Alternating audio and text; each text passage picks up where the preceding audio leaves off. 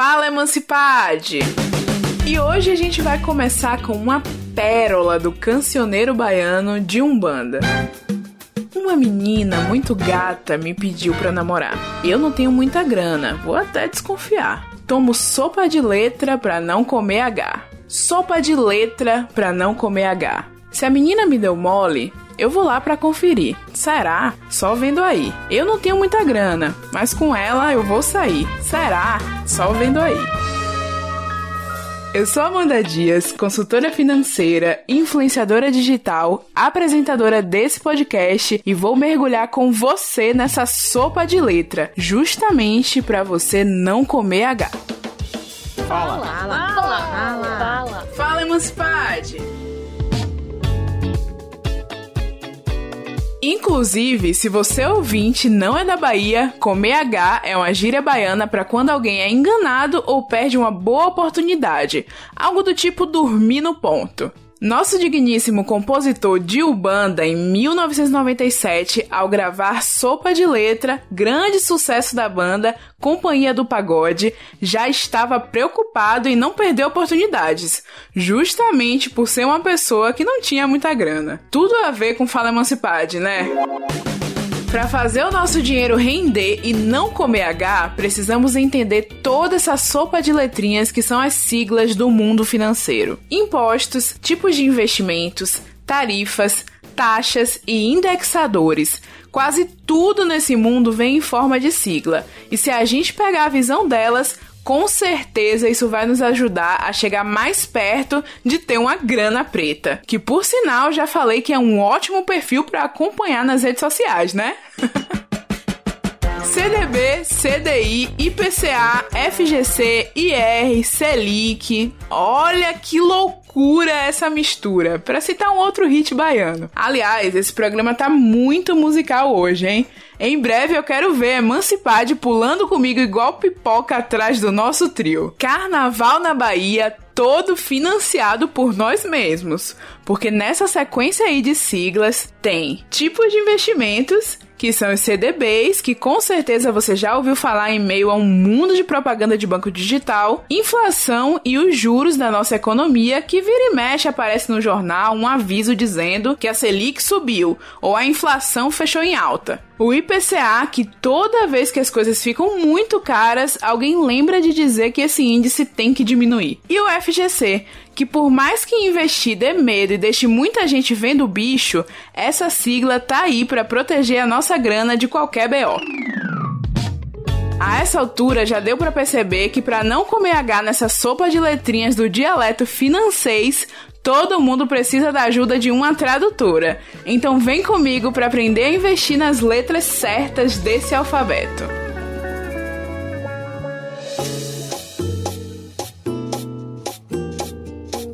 Ela é administradora, influenciadora digital, especialista em investimentos para iniciantes. Hoje eu tô aqui com a Júlia Mendonça e a gente vai bater um papo sobre o universo dos investimentos e ela vai me ajudar a traduzir o financeiro para vocês. Júlia, seja bem-vinda. Ah, muito obrigada, Amanda. Prazer estar aqui com você. O pessoal que te acompanha, estou muito feliz de poder ajudar a galera a melhorar as finanças, né? Boa, esse mesmo clima. A gente vai falar primeiro para quem está começando.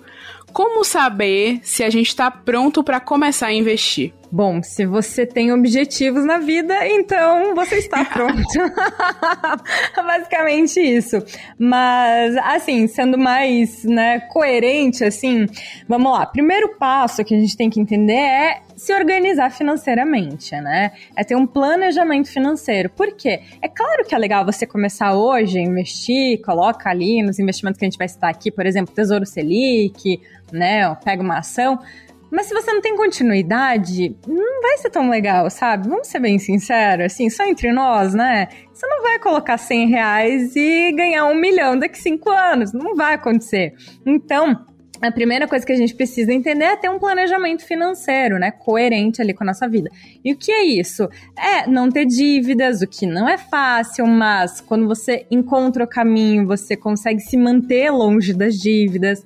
É você começar a enxergar talvez outras maneiras de fazer dinheiro, renda extra. Existem mil formas para a gente fazer renda extra. Não precisa. Aqui, quando eu falo renda extra, muitas pessoas se apavoram, pensam assim: nossa, será que eu vou ter que abrir uma fábrica? Vou ter que ter 20 20 funcionários, não. Trabalhar ainda mais, pelo amor de Deus, Júlia, não aguento mais. Exato. Não, às vezes são coisas pequenas e bobas que você não dá valor, sabe? É um exemplo bem básico, assim, é, ok, o que, que você faz de trabalho? Tá, sei lá, eu trabalho com administração, eu trabalho com informática. Tá? Eu trabalho, sei lá, num departamento jurídico. Beleza, você podia muito bem, na sua hora vaga, né? Você, sei lá, fazer uma renda extra fazendo, ajudando alguém a fazer contratos, revisando o texto, arrumando computador de algum vizinho, coisas pequenas, você não precisa, sabe, nossa, aqui abrir uma conta, uma empresa, nada disso, mas qualquer coisa que gere um pouquinho mais de dinheiro já tá valendo. Para começo, assim, é ótimo. Exatamente. E tem gente que até já faz isso, só que não cobra, né? Não faz e faz de graça, como favor pros amigos, pros parentes. Exato. Então, né, temos um problemão aqui, porque Ai, manda, é legal. A gente pensa assim, ai, quero ajudar as pessoas, quero fazer de bom coração, mas assim, a gente não pode ser bobinho de achar que bom coração paga boleto, né? A gente tem que, tem que ser sensato nessas horas. Tem que entender que, poxa, se eu faço um negócio muito bem, e eh, pessoas estão dispostas a pagar, por que, que eu não vou vender? E aqui não é uma coisa errada, não é feio. Você pode vender por um preço bem, né, baixo, ou ali, para quem você quer vender, pode fazer um desconto, alguma coisa assim, mas venda aquilo, porque de alguma maneira ou outra você aprendeu, você adquiriu conhecimento, você trabalhou, você estudou para conseguir aquilo. Então é justo Sim. Você ter essa contrapartida.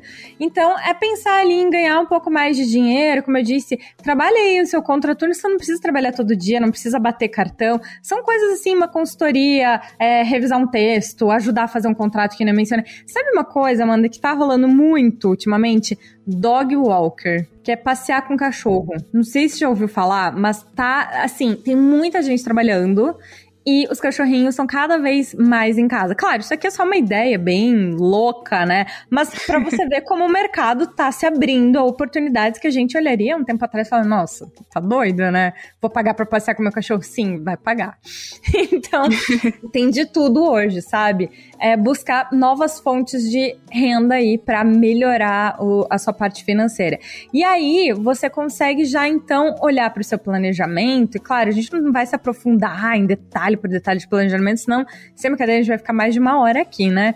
Mas... Total, e tem outros episódios aí pro ouvinte maratonar à vontade falando de planejamento financeiro, dicas e tudo mais. Pois é, perfeito. Vão lá para entenderem melhor. E aí, depois que você já tá bonitinho ali com seu planejamento, já conseguiu uh, sair das dívidas, ou pelo menos diminuir aquelas dívidas mais caras, sabe? Com juros mais altos, conseguiu já pensar em uma maneira de aumentar mais seu salário, pode ser no seu próprio emprego mesmo, você consegue consegue uh, ter um planejamento para investir. Aí você consegue olhar e falar, poxa, olha só, todo mês sobra, sei lá, 100 reais, 50 reais, 200 reais. E aí sim você cons consegue investir melhor. Porque, como eu disse, é legal investir uma vez, mas o que vai fazer diferença mesmo é você investir todos os meses, sabe? É um hábito, é uma rotina mesmo. Boa, boa dica. Porque investimento não é uma ferramenta que vai te dar uma renda mensal todo mês assim da noite pro dia, né? Preciso fazer com que isso seja um hábito, com que você invista todos os meses, cada dia mais e cada vez melhor. Agora que você já contou pra gente todo esse passo a passo maravilhoso, quais são os erros mais comuns de quem tá começando a investir e como é que a gente pode evitar esses erros? Boa. Primeiro tem a ver justamente com isso, né? Não fazer um planejamento. E aí o que acontece? A pessoa vai lá, vê um mês que sobrou um pouco mais de grana, né? Comeu um hambúrguer a menos, pediu uma pizza a menos, né? Saiu um pouco menos de carro, sobrou grana. Aí a pessoa vai lá e investe. Aí no outro mês, ela quer investir mais ainda, ou ela vai lá, chega e acha que tem grana, não tem nada, tá devendo. Então, o primeiro erro é justamente você não se, se, manter fiel àquilo que você se propôs. Poxa, se é 100 reais todo mês, é 100 reais, entendeu? Eu vou ter que dar um jeito de manter as minhas finanças ali dentro. Então, eu vou ter que maneirar, talvez, nas comprinhas, vou ter que sair um pouco mais, um pouco menos de casa e se manter todos os meses fiel àquilo. Porque é muito fácil você arranjar desculpa pra fugir daquilo, né? Fugir do investimento. Ah, mas só esse mês. Não, mês que vem eu invisto 200. Não, agora já tá três meses sem investir. Ah, agora eu invisto 300. Investe nada, investe nada. Então é importante se manter fiel. Depois disso, é você saber onde é que você está no mundo dos investimentos. Por quê? As pessoas escutam muito coisas assim, ah, eu sou um investidor muito arrojado, ah, eu sou um investidor mais conservador. E elas têm uma tendência de achar que conservador é, é ser medroso, a não encarar. E não tem nada disso, sabe? É um momento de vida é um momento ali que a pessoa tá e não tem nada a ver de você ser medroso ou não. É só coerente ali com os teus investimentos, com os teus objetivos de vida. Então, por exemplo, se você quer, e eu adoro esse exemplo, que todo mundo vai entender o que eu tô falando.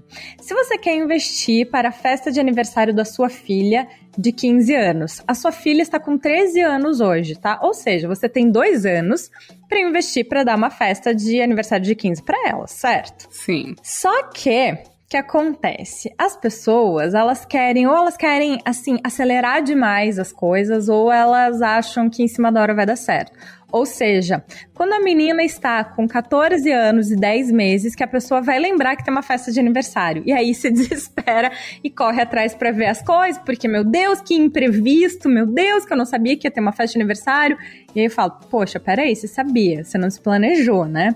Ou é o contrário, acham que vão colocar, eu vou vender o meu carro, porque daí eu vou colocar em investimentos super arriscados, e aí em vez de fazer aquela festinha que eu ia dar para minha filha com 15, imagina, vou fazer uma festa em Dubai para 40 mil pessoas.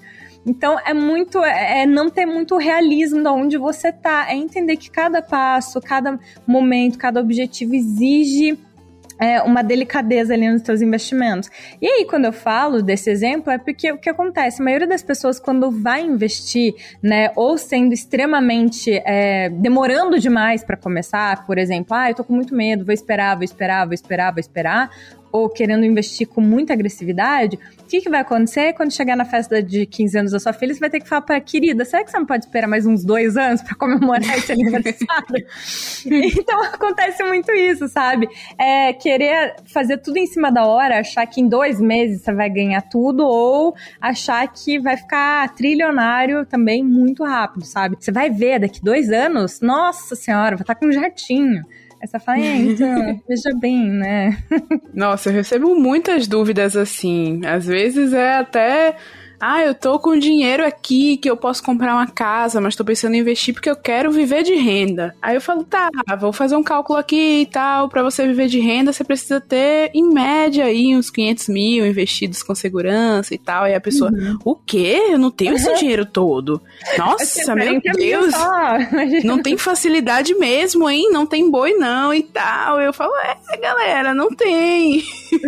Não, é, não faz milagre, né? O que faz milagre é é, o tempo, né, que a gente investe, né, Amanda? É o tempo. Exatamente. E aí vem, vem muito do, do objetivo. Poxa, se você tá querendo investir, assim, ó, pra, pra alguma coisa muito perto do, da tua realidade, tipo seis meses, um ano, dois anos, você não pode, mas de jeito nenhum, colocar alguma coisa arriscada, que pode ser que amanhã suba horrores, mas que caia um monte, né? Então a gente tem que entender para saber qual o melhor investimento, né? Por isso que a gente tem tanta renda fixa, tanta renda variável, e a gente não pode torcer o nariz para nenhum desses, porque eu, esse é um dos erros também que você tinha me perguntado.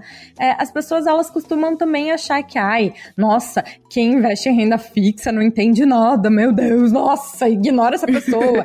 e não tem nada a ver, né? Nossa, são objetivos e você vai ver que daqui a pouco quando a bolsa cair, a renda fixa fica em alta e aí vai todo mundo ir para renda fixa, porque o mercado é assim, ele é cíclico, não vai ficar renda variável sempre em alta, renda fixa sempre em baixa, né? O que é bom só é ação. Não, as coisas elas vão caminhando, né? Exatamente, os ciclos vão mudando também. E você falou uma coisa bem interessante sobre perfil de investidor. Você falou de arrojado, conservador. Eu queria que você falasse um pouco mais sobre isso, assim. E eu queria saber qual a importância real de o primeiro passo ser descobrir esse perfil de investidor.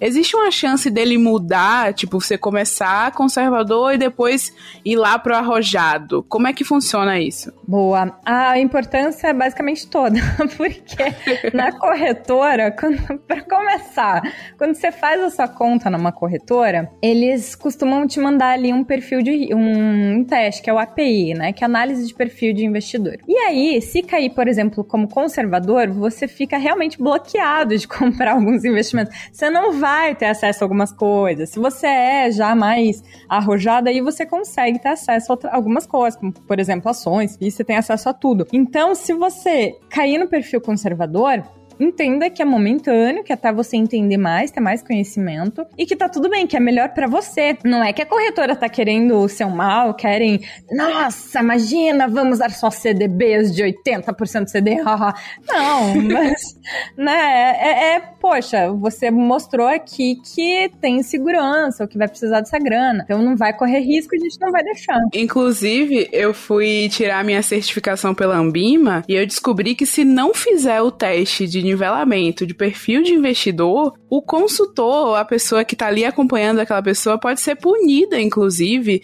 se permitir ou se indicar algum título que não esteja de acordo com o perfil de investidor da pessoa.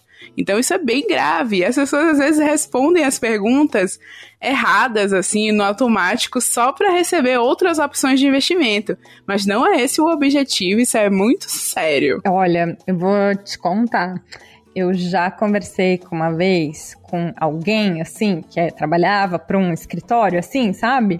E o cliente era bem desse, era conservador, queria outra coisa e a pessoa meio que soprou assim: "Ah, escreve isso, coloca aquilo", tá? Poxa, mas e daí? Como é que vai ser? O cara, semana que vem, mês que vem, daqui a um ano, quando vê que oscilou a grana dele, ele vai vir aqui vai querer te esganar, entende? Vai ficar desesperado.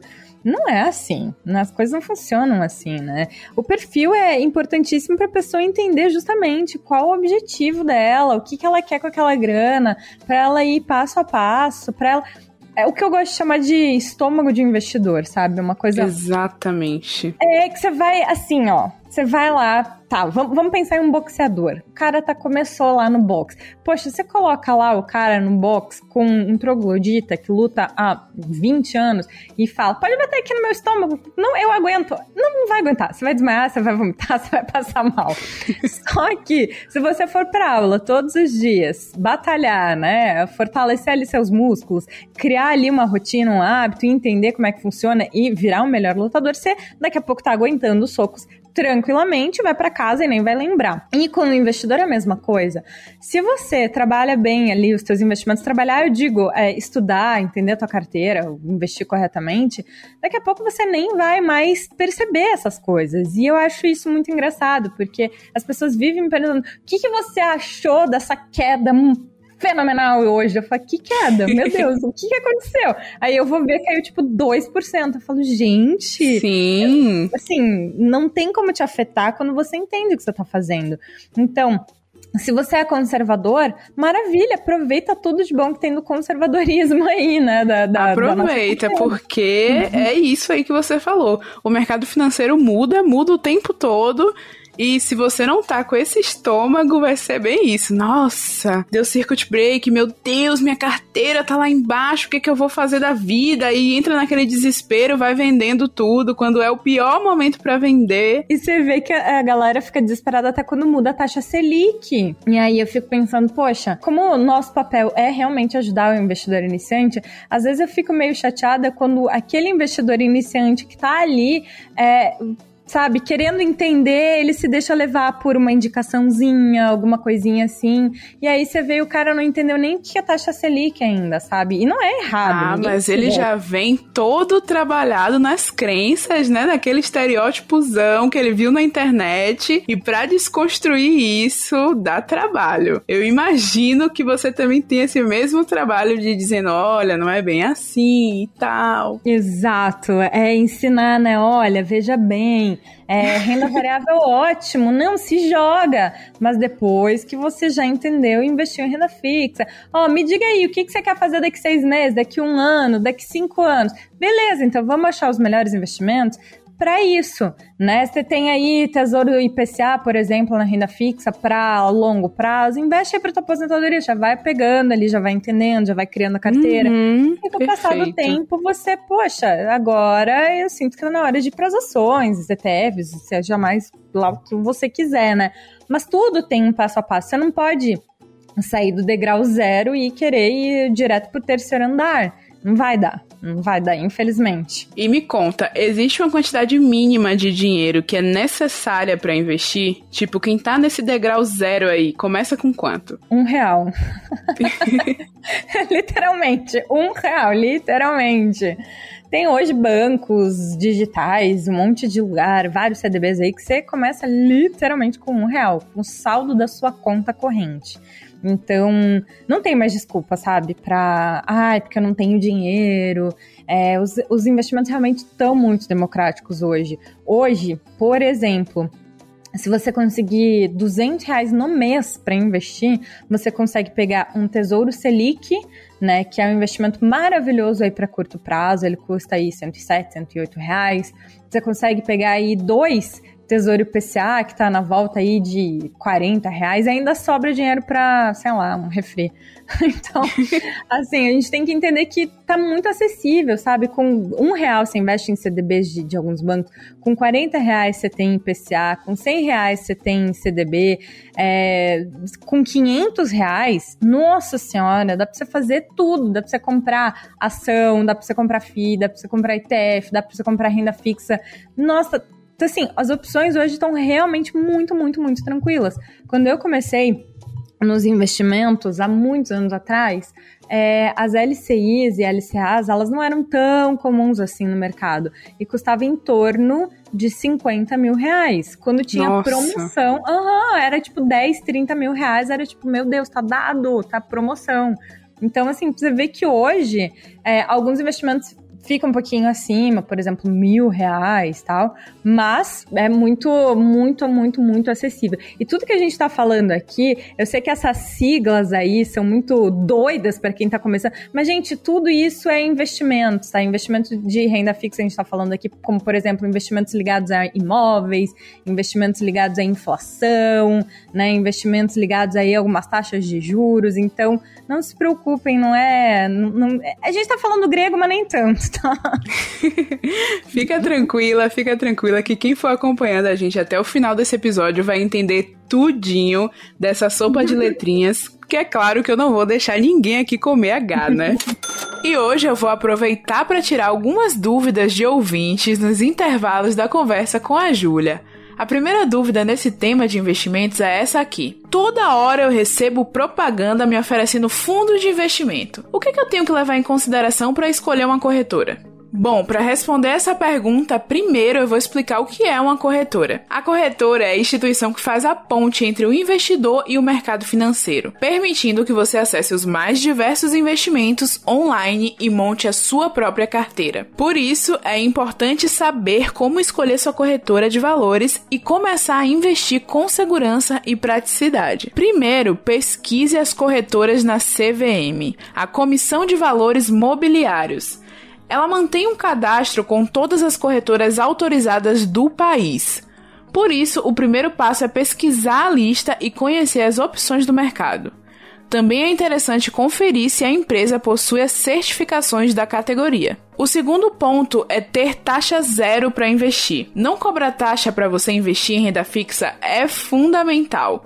Para quem vai começar a investir, principalmente para quem vai começar a investir com pouco dinheiro, é importante que a corretora não cobre taxa para que você não comece pagando e perdendo uma parte aí da grana para a instituição. A dica é prestar atenção às taxas que já são isentas na maioria das corretoras, como por exemplo, a taxa de abertura de conta, a taxa de corretagem, taxa para aplicação no Tesouro Direto e a taxa para aplicação em produtos de renda fixa. Terceiro ponto bem importante, a corretora tem que ter um site ou aplicativo de fácil uso. Você precisa saber como investir e como resgatar o seu dinheiro quando precisar. Por isso, priorize aquelas que oferecem informações acessíveis, um bom suporte online e análises diferenciadas para o investidor. Quarto e último ponto: a corretora precisa se preocupar com a sua educação financeira.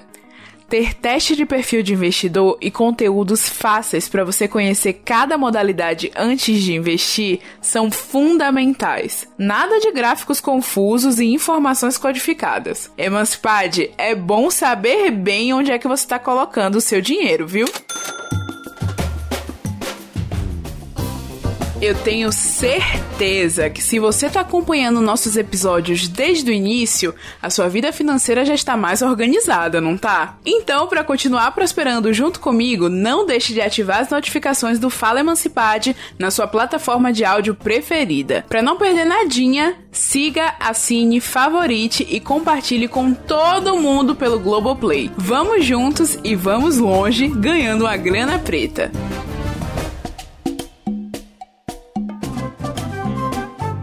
Bom, Júlia, vamos falar dos investimentos moderados.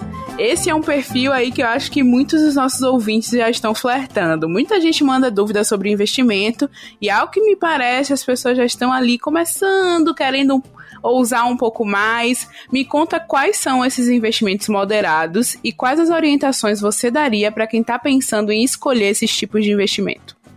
Hum, adoro. É, vamos lá. Quando a gente fala em investimento moderado, a gente tem que lembrar que tem tanto na renda fixa quanto na renda variável isso, né? É, na renda fixa, a gente vai ter aí um título que é pré-fixado. O que é pré-fixado? É, é um título que ele já segue uma taxa, né, do começo ao fim. Ou seja, você está comprando aquele investimento e ele está te dizendo, e aqui não importa se é um CDB, uma LCI ou qualquer outro investimento aí de renda fixa, tá, pessoal? Ele está dizendo, vou te pagar, por exemplo, uh, ah, 8% ao ano. E isso é um pouquinho, assim, já é um pouquinho mais moderado, que eu chamo, por quê? Porque esse tipo de investimento ele pode acabar ficando é, um pouco abaixo da inflação, né? Ou a nossa taxa Selic aí pode ficar acima dele, ele acabar não sendo tão interessante. E ele tem alguns riscos, assim, de, por exemplo, você não conseguir tirar teu investimento antes do vencimento. Então, se você comprar um investimento, por exemplo, para 2026, né, você não vai conseguir vender antes, vai ter que deixar lá. Então, você já precisa ter um pouquinho mais de conhecimento para comprar ele. E aí, a gente tem, por exemplo, também debentures, que são investimentos que são emitidos por empresas quando elas querem aumentar, expandir seus negócios. Também tem seguem muito essa premissa de pagar aí uma taxa para você e você só conseguir resgatar lá no final. E aqui o final de debenture é um pouquinho longo, tipo 10, 12 anos. Então, de novo, é aquele investimento que você tem que entender que você vai deixar a tua grana lá e vai ter que deixar ela parada até o vencimento. Então, só invista quando você tiver certeza que você não vai precisar desse dinheiro de jeito nenhum. E aí a gente vai para renda variável, que é a parte que eu mais gosto, que tem os investimentos mais legais do mundo para quem está começando, que são os ETFs e os FIIs. ETFs eu digo que é como se fosse uma cesta Sabe essas cestas básicas, assim, de mercado de, de comida? Em vez de ser comida, é ação. Basicamente é isso. é fácil de entender. É, uma, é louco, mas é fácil. Nossa, foi uma dica super legal, assim, uma explicação bem simples e cabe bastante nesse exemplo. que bom. É porque o que acontece? Na cesta básica tem, por exemplo, fubá. Eu, Júlia, não gosto de fubá. Mas eu vou poder falar, ô moça, tira o fubá? Não. É, tem, sei lá, arroz, né, de uma marca fulana de tal lá. Poxa, eu amo aquela marca, mas eu queria que não tivesse três feijões e tivesse dois arroz. Eu posso mudar? Não, não posso, porque eu tô levando uma cesta fechada, né? Não, não tem muito o que fazer. E é isso. O ETF é a mesma coisa. Vai ter muita coisa que você entende, que você conhece, e tem outros investimentos ali, outras ações ali dentro que talvez não seja muito do seu conhecimento, mas tá tudo bem. O ETF, então, tem um gestor ali que cuida disso para você, que faz toda essa gestão e ele sempre segue um índice. O legal é isso, né? Que comprar essa cesta fechada também para quem tá começando, dá uma segurança porque tem um gestor de estratégia por trás. Então você se sente até mais confiante porque um especialista montou aquela ETF. Exatamente. Não é uma coisa louca, né? Tipo, qual que vai ser o sorteio do bingo desse mês para colocar lá? Não, tem, tem uma estratégia. E aí vai seguir algum índice índice. Então, por exemplo, a gente tem o índice Bovespa. O índice Bovespa é a bolsa brasileira, lá o índice da bolsa brasileira, que uh, contabiliza com mais ou menos as 70 empresas mais comercializadas durante um período de quatro meses. Daí o gestor vai lá, ele entende, ele vê quais que são, ele faz os estudos dele e copia esse índice. Então, você que estava querendo aí ter boas empresas, em vez de você ter que pegar e comprar 70 ações, você vai comprar um só ETF, que tem um pedacinho dessas 70 ações. Então, por isso que é tão legal começar com ETF. Ele não é tão agressivo quanto uma ação, né? Agressivo eu digo porque a ação você precisa conhecer um pouquinho mais de fundamentos para ir. E aí a gente também tem os FIIs. Os FIIs são fundos de investimento imobiliário, que é mais ou menos como os ETFs, só que em vez de ações tem imóveis. E a gente não vai ter qualquer imóvel aqui, não. É, os são os melhores imóveis com os melhores inquilinos. Então, são os melhores shoppings, as melhores lojas, melhores galpões. Hoje é tudo com os melhores inquilinos, né? Que é assim: você não conseguiria comprar, por exemplo, um prédio que custa 20 milhões mas você consegue ter um pedacinho dele quando você entra nesse FII, o que também é muito bom porque tem ali pessoas fazendo essa gestão e paga todos os meses ali um pouquinho, né? Para você o aluguel que esses inquilinos pagam é repassado um pouco para você. Então, esses são ótimos investimentos para quem está começando e não tem tanto domínio ainda, né, de comprar ações, por exemplo, é, de maneira autônoma. Perfeito. Eu já entendi completamente quais são as vantagens desses investimentos. Agora me fala quais são os riscos de investir nesses títulos que você acabou de citar aí? Ah, eu acho que o maior risco de tudo e tudo que eu citei e que eu não citei é, sinceramente, é você não saber onde você está colocando seu dinheiro. É você comprar errado. Então, por exemplo, né, é, ETF. Se você quiser comprar um ETF pensando na festa da sua filha de 15 anos, pode dar muito ruim. Pode dar muito ruim. Porque a gente passou aí por momentos bem complicados na bolsa e vai que tá acontecendo isso perto de novo lá do aniversário. Cai um monte a bolsa. E é o que eu falo: você prometeu uma viagem para sua família para Disney, você vai levar a galera para acampar na praia? Não dá, né? Não vai ser a mesma coisa.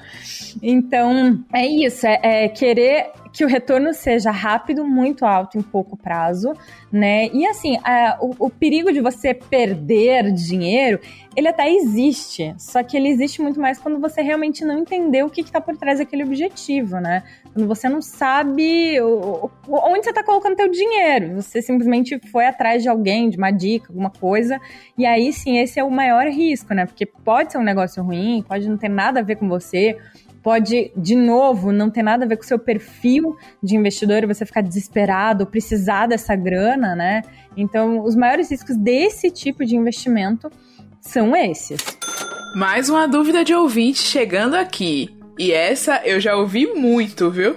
Amanda, me explica como funciona a Selic e por que todo investimento parece depender dela. A taxa Selic é a taxa básica de juros da economia do Brasil e influencia todas as outras taxas. Ela é definida pelo Conselho Monetário e é utilizada para as operações com duração diária amparadas em títulos públicos federais. Exemplo: eu vou te emprestar um dinheiro meu que estava lá guardado e rendendo no Tesouro Selic. Por isso, para valer a pena esse empréstimo, você vai ter que me devolver essa grana com os mesmos juros que eu teria tido se o meu dinheiro continuasse lá guardadinho no Tesouro Selic. O Tesouro Selic é um título público emitido pelo Tesouro Nacional e que tem a sua rentabilidade atrelada diretamente à taxa Selic. Quanto mais a taxa Selic sobe, mais a rentabilidade rentabilidade do Tesouro Selic vai subir também. E vice-versa. Se a taxa Selic desce, o Tesouro Selic também cai.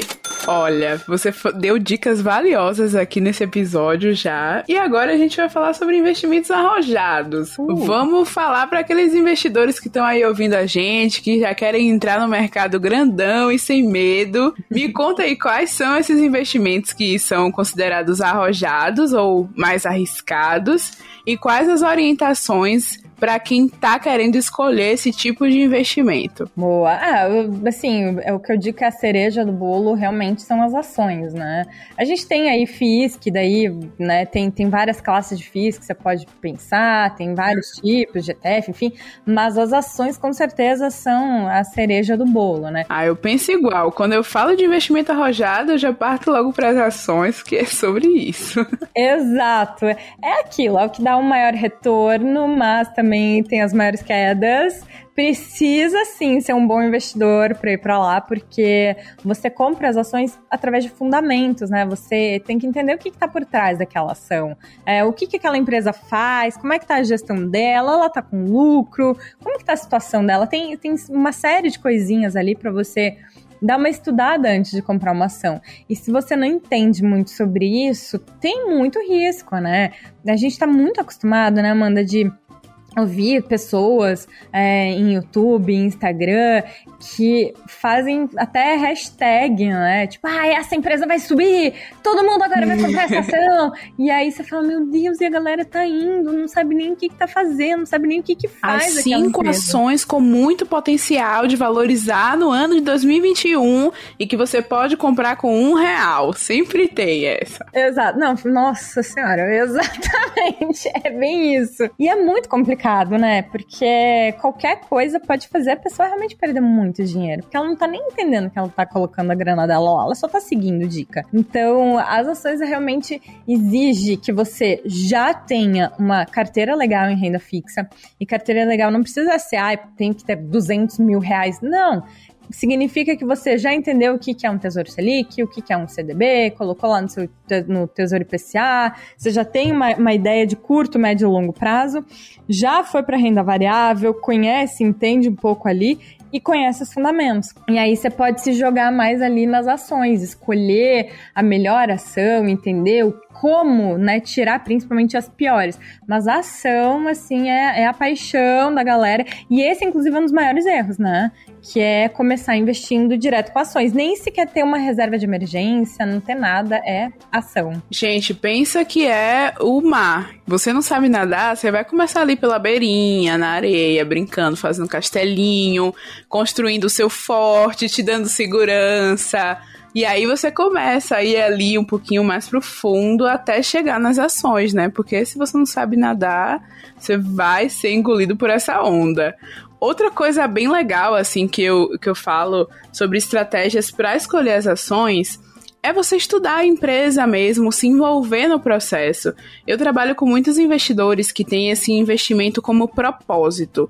E uma vez que você já garantiu a sua segurança, já está investindo nas suas metas de médio prazo, quando você vai arriscar em ações, é bom pensar sempre no longo prazo, assim.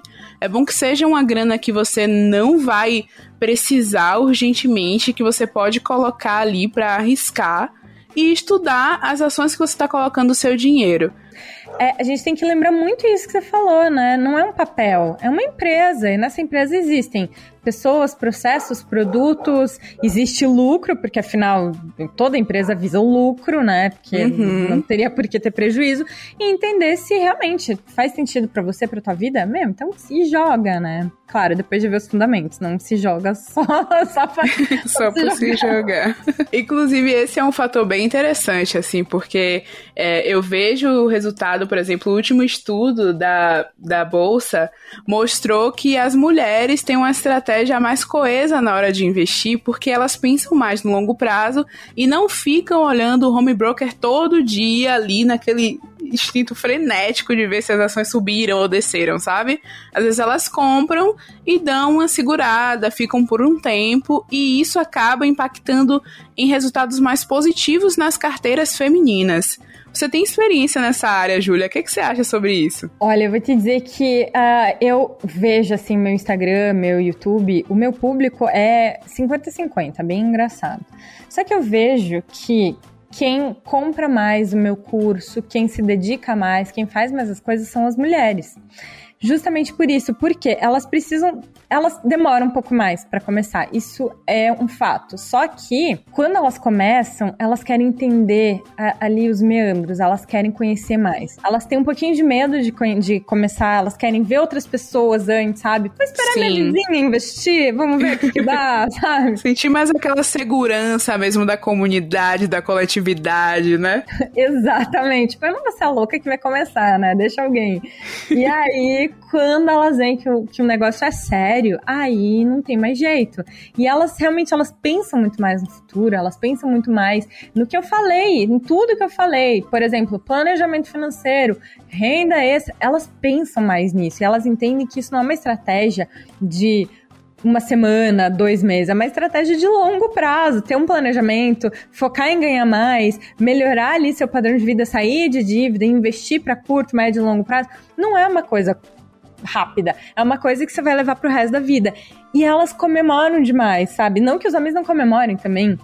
a cada centavo que recebem ali dos, dos dividendos e tal, mas elas entendem e, e se, elas realmente se empoderam daquilo, tipo, poxa, eu consegui Sim. por conta própria, eu investi, eu tive coragem, a minha família toda falou que eu ia perder dinheiro, que é muito comum. Nossa, porque sempre quando é mulher, eles sempre, a gente sempre tem um comentário assim da família, né? Eu acho isso surreal. É, é, e acontece muito, né? De falarem, né? Vai perder dinheiro, imagina. E aí, assim, claro, né? Brincando. Se aí chega um homem, nossa, visionário, hein? É, Uou! não, porque meu filho filho tá investindo em criptomoedas e não sei o quê. Exatamente. É bem isso. Mas eu vejo que as mulheres estão cada vez mais empolgadas, assim, elas vão e anotam. Aí eu tenho meus alunos e aí eu fico vendo, a gente se encontra pelo Zoom e eu vejo as mulheres tudo anotando bonitinho e anotam e anotam e perguntam. Faz umas perguntas que às vezes você nem sabe como responder, que é umas perguntas que eu não sei na onde pergunta. Eu falo, meu Deus, sei lá, nunca pensei nisso. Mas... E aí você vê que elas realmente estão muito interessadas em terem liberdade, né? De poder é, dizer mais sim para o que elas querem, dizer mais não para aquilo que elas não concordam, não aceitam, né? Perfeito. E a educação financeira e a organização é, sem dúvidas, essa ferramenta, né? De dar mais liberdade. Exato, liberdade, né? Com educação financeira é exatamente isso. Agora me conta quais são as vantagens e os riscos também de investir em ações? Hum, bom, as vantagens de você ficar milionário. Ah, pode, pode, pode. Claro. as vantagens são que você tem uma diversificação de carteira, né? Porque, por exemplo, quando a gente vê renda fixa, você, como eu mencionei, pré-fixado. Você sabe do começo ao fim quanto aquele investimento vai render. Ele pode, às vezes, perder para inflação, ele pode perder para a taxa Selic, a nossa taxa de base de juros, oh, taxa básica de juros. Você sabe ali o quanto a nossa taxa Selic está rendendo, vai render aquilo ali por ano. Você sabe ali quanto que você vai ganhar, beleza. Quando você vai para as ações, você não tem uma taxa para se guiar você não tem uma taxa pré-fixada estabelecida dizendo quanto que vai render. Então, o lastro ali é a própria empresa, né? Ele tá, a ação está se guiando pelos fundamentos, pelo, pelo crescimento daquela empresa. Então, se a empresa é boa, se a empresa é, ela realmente ela é bem trabalhada, né? Ela é uma empresa ali que visa lucros, né? Visa melhorar ali a sua performance. Então, realmente, você pode ganhar muito, muito, muito dinheiro. Eu tenho uma ação que eu investi há mais ou menos uns 5 anos e ela valorizou mais de 400%. Nossa, isso pode acontecer mesmo. Pode! E quando você entende assim que, poxa, isso não está, não, ai, não é só a Júlia ou a Amanda que vão ter isso, não, você também que está nos ouvindo, você pode ter esse crescimento, é, desde que você entenda, claro, o que está por trás, né, daquela ação. E assim, você pode crescer muito seu patrimônio, diversificar e dar uma pimentada na sua carteira, porque é, eu digo ali, né, que os outros investimentos, principalmente renda fixa, você tá andando ali de, sei lá, de, de cavalo, né? É legal, mas você sabe até onde ele vai. Daí você vai pra ação, você tá indo pra uma Ferrari. Não deixa de ser um cavalo, Sim. mas é muito mais potente. então é, é esse o negócio, pode acelerar demais o seu crescimento, né? E é ótimo, porque também tem os dividendos, ele vai pagando ali é, por mês, seis meses, um ano, enfim, como a empresa achar que tem que pagar os dividendos, e você vai ganhando cada vez mais, né? E os riscos de novo, é, se você não souber onde você está investindo, se você simplesmente comprar e largar lá, né? Por, eu vejo muito isso. Ai, meu pai investiu em uma ação em 1900 e bolinha. Será que a gente está rico? Ah, provavelmente não. Provavelmente sim. Sobrou em 500 mil partes. então, né, é isso. Assim, é você acompanhar. Você não precisa fazer um acompanhamento ferrenho, tipo, toda semana. Não é isso. Mas a cada seis meses, um ano, vai lá, dá uma checada. Como é que tá a carteira? Como é que tá a lotação? Né, a empresa tá boa? Tá, tá rolando algum escândalo, algum probleminha com ela? Não, então beleza, continua, investe. Porque senão, sim, corre o risco de você deixar, largar lá e nunca mais você vê o cor do seu dinheiro de volta, né? Sinceramente, assim, acabar, falir, virar falência, você perder todo o seu dinheiro, é muito difícil, muito difícil. Mas pode acontecer, né? Exatamente. Principalmente, né, se você não construiu a sua reserva e a sua segurança que a gente falou lá no início. Bom, Júlia, eu já tô curiosa para saber qual foi essa ação aí que você investiu e valorizou 400%. Então, vamos lá pro final desse episódio. eu quero saber em off qual foi essa informação. pra fechar. Vai passar, não tem problema não. Não, não precisa não. Vou guardar essa informação só pra mim. Se vocês quiserem saber qual foi a ação que a Júlia investiu e que valorizou 400%, é só me seguir no Instagram que eu vou dar essa informação lá no inbox. Boa. Você deve saber qual que é, porque ela bombou aí, deu, deu uma ah. caretinha bonita. Chegou aqui mais uma dúvida de ouvinte. Se liga só. Eu tô vendo um monte de gente falar que a conta tal do banco tal rende 100, 150, 200% do CDI. Mas que raios é CDI e como eu faço para colocar o meu dinheiro para render assim também? Muita calma nessa hora que eu vou te explicar. O nome todo é Certificado de Depósito Interbancário. É um título emitido pelos bancos para realização de operações de empréstimo de curtíssimo prazo entre os próprios bancos. Isso acontece acontece porque os bancos precisam fechar o dia com saldo positivo. E quando o volume de saques supera o volume de depósitos, o banco pede empréstimo para cobrir essa diferença. E a taxa de referência desses empréstimos é justamente o CDI. Já os CDBs são certificados de depósitos bancários, eles são títulos emitidos pelos bancos visando captar recurso dos investidores para financiar suas atividades comuns comuns. Você empresta dinheiro ao banco e em troca ele vai te devolver esse dinheiro com juros. Geralmente esses juros são atrelados ao CDI. Ou seja, se ele rende 100% do CDI, que hoje está rendendo 6,15% ao ano, se ele render 200%, significa que ele está rendendo o dobro disso. E aí, pegou a visão? Então bora fazer esse dinheiro render, porque emancipar de meu não combina com dinheiro parado. Tá vendo quantas dúvidas tiramos aqui hoje? Então faz que nem o Banda ensinou lá no começo do episódio e não perde essa oportunidade. Manda sua dúvida aqui também. Basta falar comigo no zap pelo número 71999141970. Bom, Júlia, pra gente fechar com chave de ouro, faz o seu jabá, deixa aqui pra gente suas redes, seu YouTube, que eu sei que bomba demais. Conta aí pra gente onde os nossos ouvintes podem te encontrar. Boa! Bom, vocês podem me encontrar no YouTube como Júlia Mendonça e no Instagram é arroba a Júlia. É a Júlia mesmo, não é a ponto, a underline, é a Júlia. Esse arroba é muito lindo, então é só procurar lá arroba a Júlia que você vai me achar.